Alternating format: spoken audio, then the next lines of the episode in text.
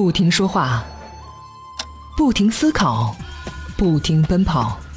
他们说，这才是产品经理。不过有时候我会停下来，作为一名进击的 PM，停下来才能闻到风向。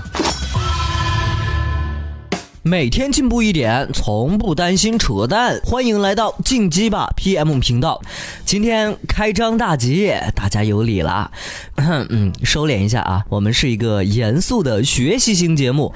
首先呢，问各位一个小问题：这为什么 iPhone 的正面只有一个按钮呢？啊，有人说啊，只有一个按钮容易坏。苹果这么干呢，是为了让人快点换手机，它好赚钱。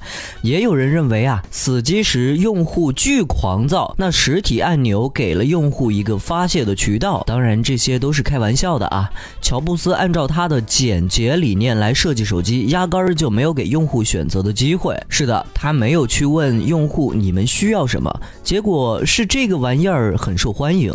流传很久的“用户是上帝”的理论，在这里似乎并不成立。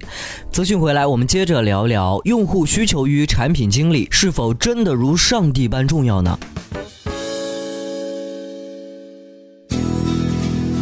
谷歌一下弹出广告。北京时间八月三十号，谷歌公司与本地家政服务提供商的合作正式展开。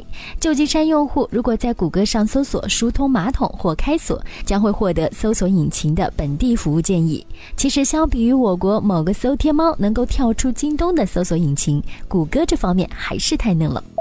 前几年和苹果分庭抗礼的三星，现在怎么样了？八月三十号，韩国权威研究机构发布的最新数据显示，三星电子的市值总额在全球通信技术行业中排在第十三位，自二零零五年以来首次跌出前十。半年时间，余额宝就收了近十亿管理费。八月三十一号，证券日报发布消息称，九十四家大型基金管理人在上半年共收取管理费两百二十六亿元，其中余额宝上半年的管理费收入为九点八九亿元，超过四十二家基金管理费总额。这部电视剧可能拥有史上最贵的演出阵容，电商创业轻喜剧《我在梦想大道东》近日在广州开机，讲述一个普通电商创业者的故事。马云、雷军、任正非等商业大佬将在剧中客串企业家角色，集中了商界的顶级 IP，这电视剧想不火都难。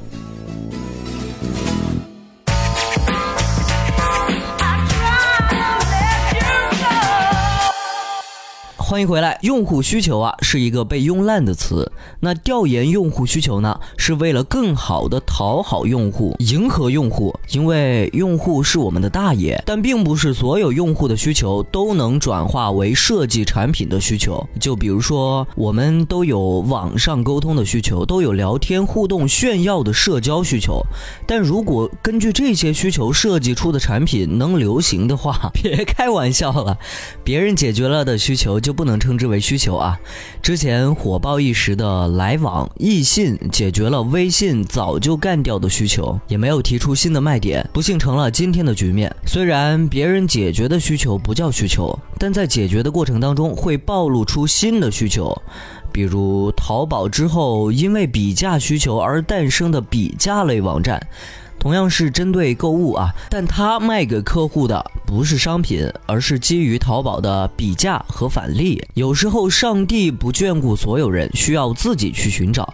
那默默的崛起呢，是在 QQ 的战场里硬挖了一条战壕出来，那就是附近陌生人的社交。虽然 QQ 可以通过号码、昵称还有可能认识的人搜索并加为好友，但是呢，它不具有附近陌生人的社交功能。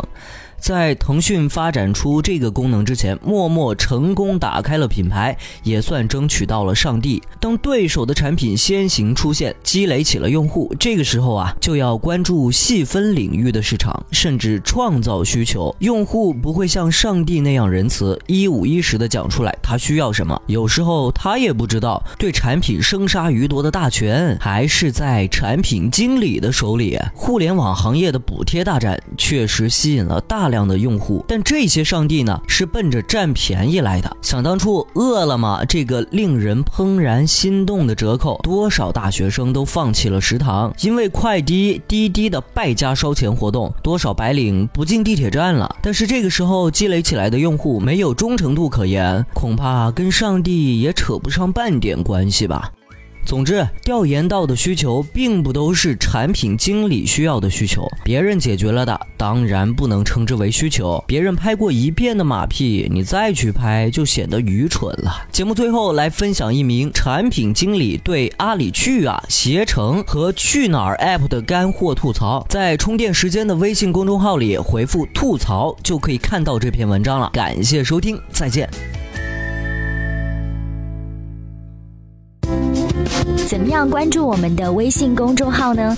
您在微信内搜索“充电时间”就可以找到加 V 的我们了。关注后赶紧开始每日签到，积分可以兑换礼品哦。随时随地，随心所欲，你的随身商学院。这里是充电时间。